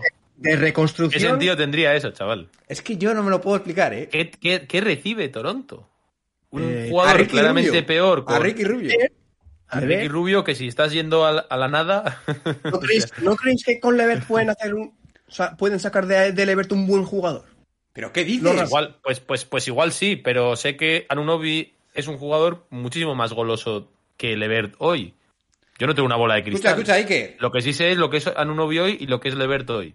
Eh, el, el desarrollo que puede tener Lever, ¿tú crees que en algún momento puede ser mejor que el que tiene ahora mismo Anunobi? Ninguna duda. Es que vosotros os pensáis Ninguna que Anunobi duda. es listo, ¿eh? Lo pensáis Ninguna de duda de que Levert tiene más No, desarrollo que Anunobi. ¿Lever puede ser mejor que Anunobi a día de hoy? Ha dicho sí. ni- Fácil, easy. Easy. Puede ser un jugador más diferencial que Anunobi, sin ninguna duda. Sin ninguna duda, tío. Pero si no ha funcionado en ningún sitio. No ha funcionado Hombre. en ningún sitio. Hombre, Si no puede ¿dónde? defender treses. ¿Dónde va a ¿qué sen- funcionar? Cae, Pero ¿y cae- ¿qué, se- qué sentido tendría para Toronto que está en una especie de medio de reconstrucción pillar a un Levert que viene con, un- con un valor mucho más bajo de lo que tenía en sus años en, en Brooklyn? ¿Qué sentido tiene eso? Con, con lesiones de por media, además. Que es que ¿Dónde va a funcionar? se Primero. lleva a dos, a dos tíos que han tenido unas lesiones gordísimas y dan a, a un jugador que encaja en cualquier equipo como Anunobi. ¿Qué sentido su tiene? temporada, su, su temporada en, en los Nets, pre todo este proyecto de Irving Durant y demás, es bastante buena. Jugador prometedor, parecía que iba a ser un muy buen jugador. Se Llega, lesiona. explícame, bueno, luego tiene el tema de... Tuvo un cáncer o un tumor o algo, ¿no? A ver, pero puede, ser que Levert tenga un mejor futuro. Puede ser porque nadie tiene una bola de cristal. Pero y sí, tío. Y que no jodas. Y Rick, y Te calientas. Te calientas y, y- y- y te, Escucha, y te que- enrocas, es ¿eh? una de las Eso no tiene ningún sentido. Y Ricky Rubio. Y me decís esto que Ricky Rubio no tiene valor y luego otro- otros me dicen, no, la, De hecho, de hecho, fíjate, mientras lo pensaba, yo siendo Cavalier sí lo hago. Hombre, nos ha jodido, claro, claro. Pero siendo Toronto, no. Claro, yo es que lo estoy haciendo por parte de los Cavaliers, porque yo quería meter un 3 a los coño, Cavaliers. Dijisteis ¿qué- que eran trades lógicos. Pero escucha, Anunobi ahora mismo, de verdad, si te pones en serio a buscar gente para un traspaso, igual te dan dos primeras rondas, ¿eh? Pero ¿cómo te van a dar dos primeras rondas por esto, tío? O que das a un Novi unas cuantas rondas tú y algún otro jugador y te llevas algo Pero más escucha, que te lo digo en serio, un equipo rollo que necesite un 3 que esté a punto de competir y que necesite solo una pieza, te da dos rondas seguro. ¿Me estás Sí, diciendo sí. que los Lakers no van a dar dos primeras rondas por Miles Turner y Buddy Hill? Yo siendo Miami te Esos las dos doy jugadores no, valen dos primeras rondas y. Anunobi sí vale dos primeras rondas, tío. Que es, a ver, pero que Anunobi es exactamente lo que necesitas, el jugador más, el molde más preciado en la NBA, 100%. con un contrato perfecto, que no tiene ni que renovar ni nada, y lo pones ya a jugar y a ganar. Yo siendo Miami, vamos. Vamos, Y que yo creo que estáis ejemplo. locos, eh. Hostia, Brooklyn, por ejemplo, porque no tiene rondas. Estáis locos. vamos, eh. Además, lo de Lakers no, no, no tiene ningún sentido y me estoy calentando porque los Lakers están en una situación deficitaria. Le- les quieren atracar. un equipo normal, un equipo como Miami precisamente, o un equipo como Brooklyn, te da dos primeras rondas por Anunovic, casi seguro. ¿Cómo te van a dar? Estás loco. Estás loco. Eh, Te la y, yo coincido con algo que decía Javi, que los equipos le dan mucho valor a las primeras rondas cuando realmente hay que poner muy, muy en perspectiva Joder. lo que va a ser esa primera ronda. Y aquí esto juega en mi contra, pero yo creo que Anunobi no vale dos primeras rondas, tío. Vale dos primeras no, rondas no, para no. un equipo que está a punto de llegar a finales. Un Denver, por ejemplo. 100%. Ahora, para un equipo como Charlotte, Charlotte no te da ni media. No, para nada, claro. Que, es lo, que sería el caso de Toronto si tira. Efectivamente. Iker, por Dios. eh, me estoy volviendo muy loco hoy. Y si te llevas algo, por lo menos llévate un- un- una joven promesa de estas que, bueno, que digas, Ah. me hago una apuesta así loca. Anunobi es lo que No, dice a Javi. Anunobi. Metemos a Garland en vez de a Ricky. ¿A ¿Eh? Ricky? ¿Para qué quiere Toronto a Ricky?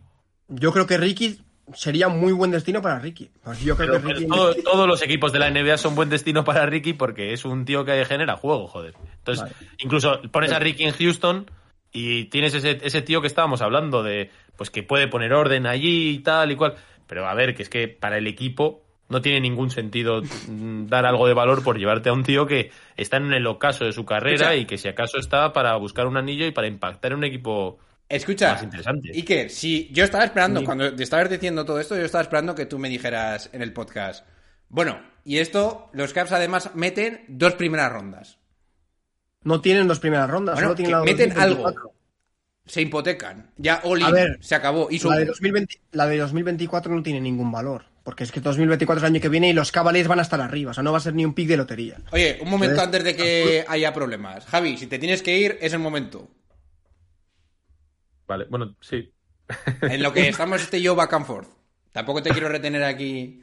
¿Eh? Se me hace un poco abrupta esta manera de irme, pero. pero Bueno, pues bueno, estoy viendo que estás mirando el móvil y que sé qué hora es, por si acaso yo te doy la, opción de la salida. Con Calderón, porque sois unos haters y unos incultos con Calderón, pero bueno. Bueno, escucha, eso te lo acepto porque si de verdad piensas que Van Vliet es dos, cosa que a mí me parece. O sea, a mí lo que me parece es que justo en el momento pick de Van Vliet tuvo que jugar de dos porque estaba en una situación excepcional y déjame terminar esto. Estabas jugando contra un equipo que estaba destrozado, como los Golden State Warriors, que te permitía poder jugar con dos pequeños. Porque no estaba nadie. Ahora, simplemente con tener a Kevin Durant en el campo no te puedes permitir sacar a estos dos tíos. A Van Vliet ¿Tú y a crees que traspasas a un novi siendo Toronto, te llevas a Levert y a Ricky Rubio y mejoras? Eres mejor equipo. Coño, no vuelvas a Los evidente- los Raptors, evidentemente, no. Si es que es un traspaso en el que los Raptors están en situación de es un desesperanza, atraco. este proyecto no funciona, eh, si a atraco. y este otros están peleando y empezamos de nuevo, vamos a empezar eh, a reconstruir alrededor de Y esto. vas a reconstruir alrededor de Levert. Me jodas. Es que es una locura, eh. Es una locura. Venga, eh, sí, os, os- os compro que es una locura. Con Ricky. Lo compras. Aceptas Os nuestra compro. crítica. Por parte de los Raptors no tiene sentido, tendrían que pasar Vale. muchísimas Obviamente. Pero es que, espera, lo, lo pongo distinto. Levert, eh, Levert, Ricky, Ricky. ¿Y una ronda? ¿Tú qué dices, John Ball? Una primera No, ronda. no, la, la ronda no vale. De es que es este año 2020. La no. ronda que tienen para el Una- de este 2024. año no. ¿Qué Más tiene la de 2024, Javi? ¿Eh? ¿Qué valor tiene una ronda de 2024 de los Ah, no sé, Cavaliers? yo lo pongo ahí. La ronda de 2024 de Cleveland. ¿Cambia algo o no cambia nada? No cambia absolutamente nada. Bueno, que es del año que viene, ¿eh? Si me das dos rondas, go, let's go. Hombre, joder. Pero Tendría claro, que ser una ronda muy Igual fuerte. esas dos rondas van a pelo con un traspaso ver, tóxico. una ronda, una ronda de una ronda de Cavaliers tiene mucho valor. Porque los Yo te doy a Toronto a a Duncan Robinson y dos rondas, igual me lo haces. Yo lo hago. Y es un contrato tóxico. O sea, no puedes dar ahí a Levert y a Ricky Rubio. En fin, que no tiene ni pies ni cabeza y ya está. Y me voy. Hala, Javi, ya hablamos en el próximo miércoles. Se despide Hala. Padrique. Venga, me voy a ver el Sassuolo con el Atalanta. Chao. Bien. Iker, estamos tú y yo, hand to hand. Nos metemos en el tema Kyle Lowry. Bueno, Kyle Lowry no. Fred Van Vliet Calderón. Bueno, yo digo, Calderón es, por el tema de la conexión del base con Ricky y demás, yo os digo que Calderón es el segundo mejor base de la historia de la franquicia. Evidentemente por nivel individual no.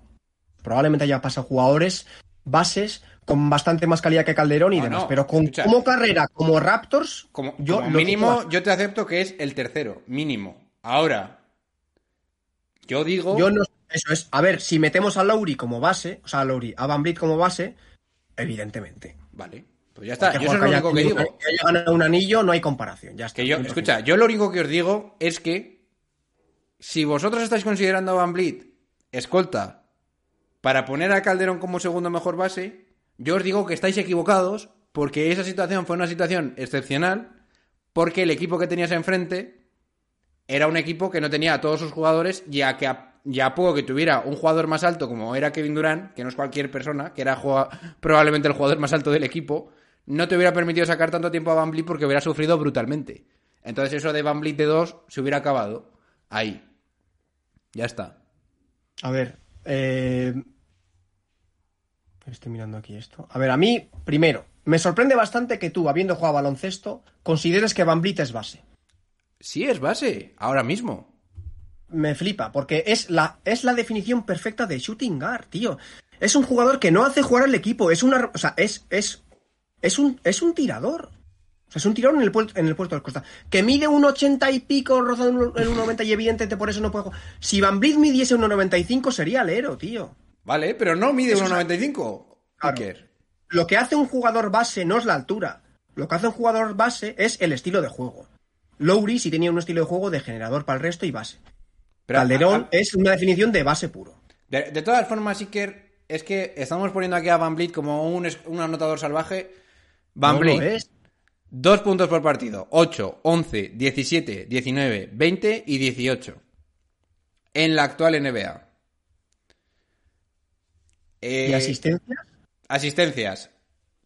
0,9, 3,2, 4,8, 6,6, 6,3, 6,7, 6,3. ¿En la NBA moderna tú te crees que un base promedia Sí. estas asistencias por partido? No. No hay, muchos, no hay muchas asistencias últimamente como ha habido algunos otros años. Bueno, Escucha. estaremos de acuerdo en que, el- en que Van Vliet no se caracteriza cuando tú ves un partido de los Vale, Raptors sí. por ser el base generador Puedo, del equipo. puedo estar de acuerdo. Pero yo te digo que debido a su altura y a que luego en defensa lo tienes que cubrir porque es base, porque tiene que defender a bases, yo le considero más un base.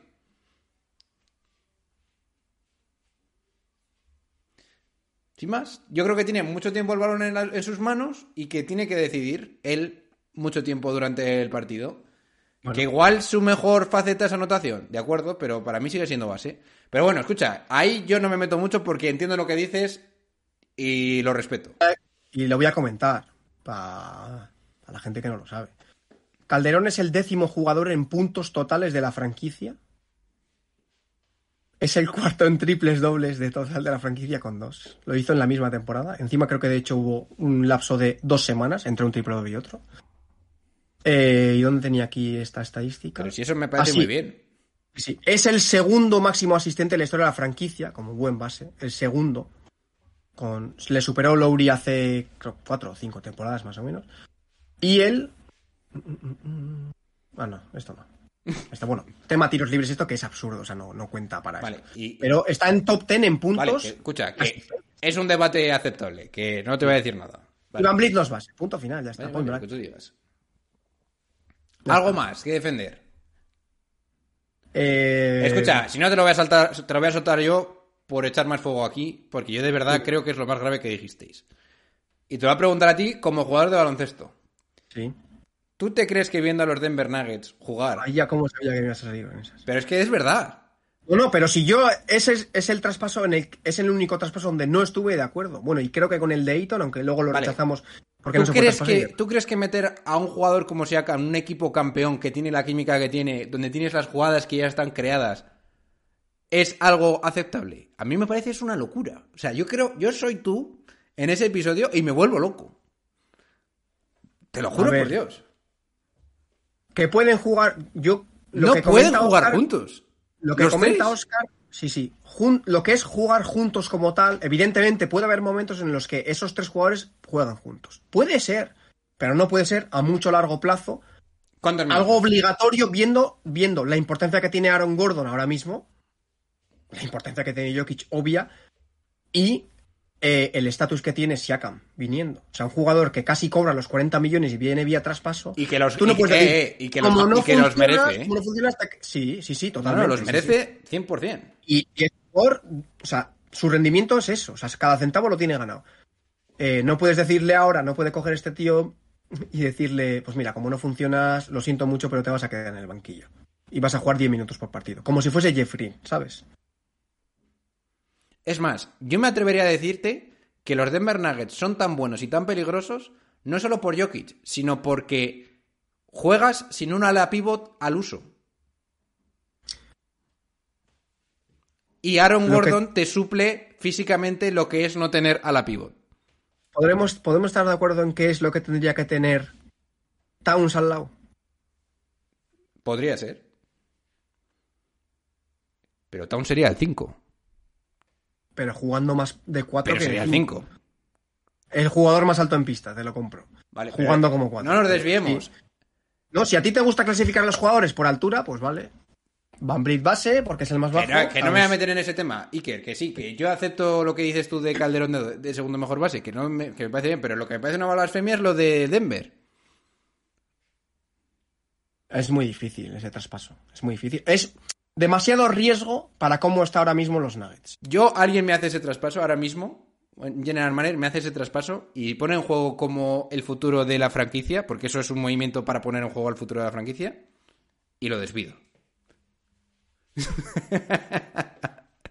o sea, estás con un- un- una ofensiva rodadísima que da gusto ver, que incluso puede ser comparada con la de los Celtics ahora mismo, y quieres meter una bomba atómica como puede ser Siakam en ese vestuario y en ese, en ese esquema ofensivo. Que, escucha, defensivamente me puedo creer que puede ser incluso mejorar, pero a mí me parece de despido inmediato. Y además que traer a Siakam te costaría la de Dios en cuanto a capital No. de draft y... Eh, no, sé, no sé cuánto liberas traspasando a Michael Porter Jr., pero es que si a son 37 este año y no sé cuántos años tiene contrato. O sea, impuesto de lujo prácticamente seguro. Oye, ahora te voy a comentar una cosa que la dejaremos ya para otros episodios, pero para que vaya la gente abriendo boca. Con el nuevo CBA que van a firmar en la NBA, va a haber un montón de mierdas en cuanto... Bueno, mierdas no, un montón de reglas y entresijos que la- los general managers no tienen controlados o, no, o todavía no saben qué, cuál va a ser la situación cuando se firme. Que va a ser muy improbable que ningún equipo se la juegue a hacer algún traspaso como el que hizo Minnesota por o en resumidas cuentas traer mucho dinero a la franquicia sin saber cómo se va a quedar el impuesto de lujo. O sea, que todos estos traspasos que la gente piensa de ju- juntar a dos o dos, tres estrellas va a ser medio imposible en el corto o medio plazo. Simplemente para que lo tengáis en mente. Porque igual, o lo que se pretende hacer con el nuevo CBA es que los equipos que tengan un impuesto de lujo brutal sean mucho más penalizados y con consecuencias a largo plazo. Porque es, lo que están diciendo es que básicamente los equipos que más gastan normalmente son los que más lejos llegan y eso no debe ser así. El año pasado Golden State Warriors, el salario por los aires, es más, dijeron que si probablemente no hubiera ganado los Warriors el año pasado igual no hubiera pasado esto, pero como ganaron con el mayor salario de la historia, probablemente haya mazazo a las franquicias con más pasta, digamos. Para que lo tengas en cuenta. Me parece bien. Bien. Pues eso. Entonces, básicamente, Iker, aquí no has generado ningún juego. O sea, ningún fuego. Porque realmente has estado de acuerdo en las dos cosas más graves. A ver. Tengo que admitir que tenéis vuestra parte razón, un 50-50, porque mis traspasos pues están vistos mal hecho, ahí tengo que yo admitir mi derrota, están más vistos por parte de una de la perspectiva de un equipo que de otro, evidentemente. Y tiene muchos condicionantes, los Sixers tienen el condicionante de que tiene que ser eso. eh, la descalabre total en los próximos meses para que se pudiese hacer y, y el de los Raptors todavía Ah, bueno. más. Vaya, un, un detalle, ¿no? Claro. Ok. Bueno, No, pues nada, lo, de los chicos. Sixers no está, lo de los Sixers no está mal tirado porque es verdad que los Knicks están interesados en Tobías. El tema es que, pues. Que sí, sí. Es- Eso, si eso yo no te lo. Si a mí hasta me puede hasta parecer bien que traigáis a Tobias y a Randall. Te lo digo en serio, eh. Tobias, Randall, Jalen Branson, RJ Barrett. Me convence. O sea, no está mal. Sobre todo con Tobias perdiendo el año que viene el contrato. Sí. O sea. Bueno, en fin, vamos a dejarlo aquí. Eh, habrá segunda parte seguramente en la Massive Neta, que quedan dos días para que la podáis escuchar. No os perdáis ese capítulo porque va a ser salvaje. ¿eh? Estará también nuestro amigo Iker por ahí. Así que no os decimos nada y os lo decimos todo. Seguid a Ball en todas sus redes sociales, en YouTube, en Instagram, en Twitter. Si queréis apoyar el proyecto económicamente os lo agradeceremos en el alma, en el alma lo podéis hacer por iVoox y por Patreon. Chequearos la web, que hay cositas y muy frescas todos los días. Y no os decimos nada y os lo decimos todo. Se van despidiendo ustedes vuestros hostes Iker, desde el País Vasco que hace frío. Mucho frío, mucha lluvia. Está destrozado. Y Javi es de 90 ya. y vuestro hoster, John Paul. Venga chicos, pasado bien.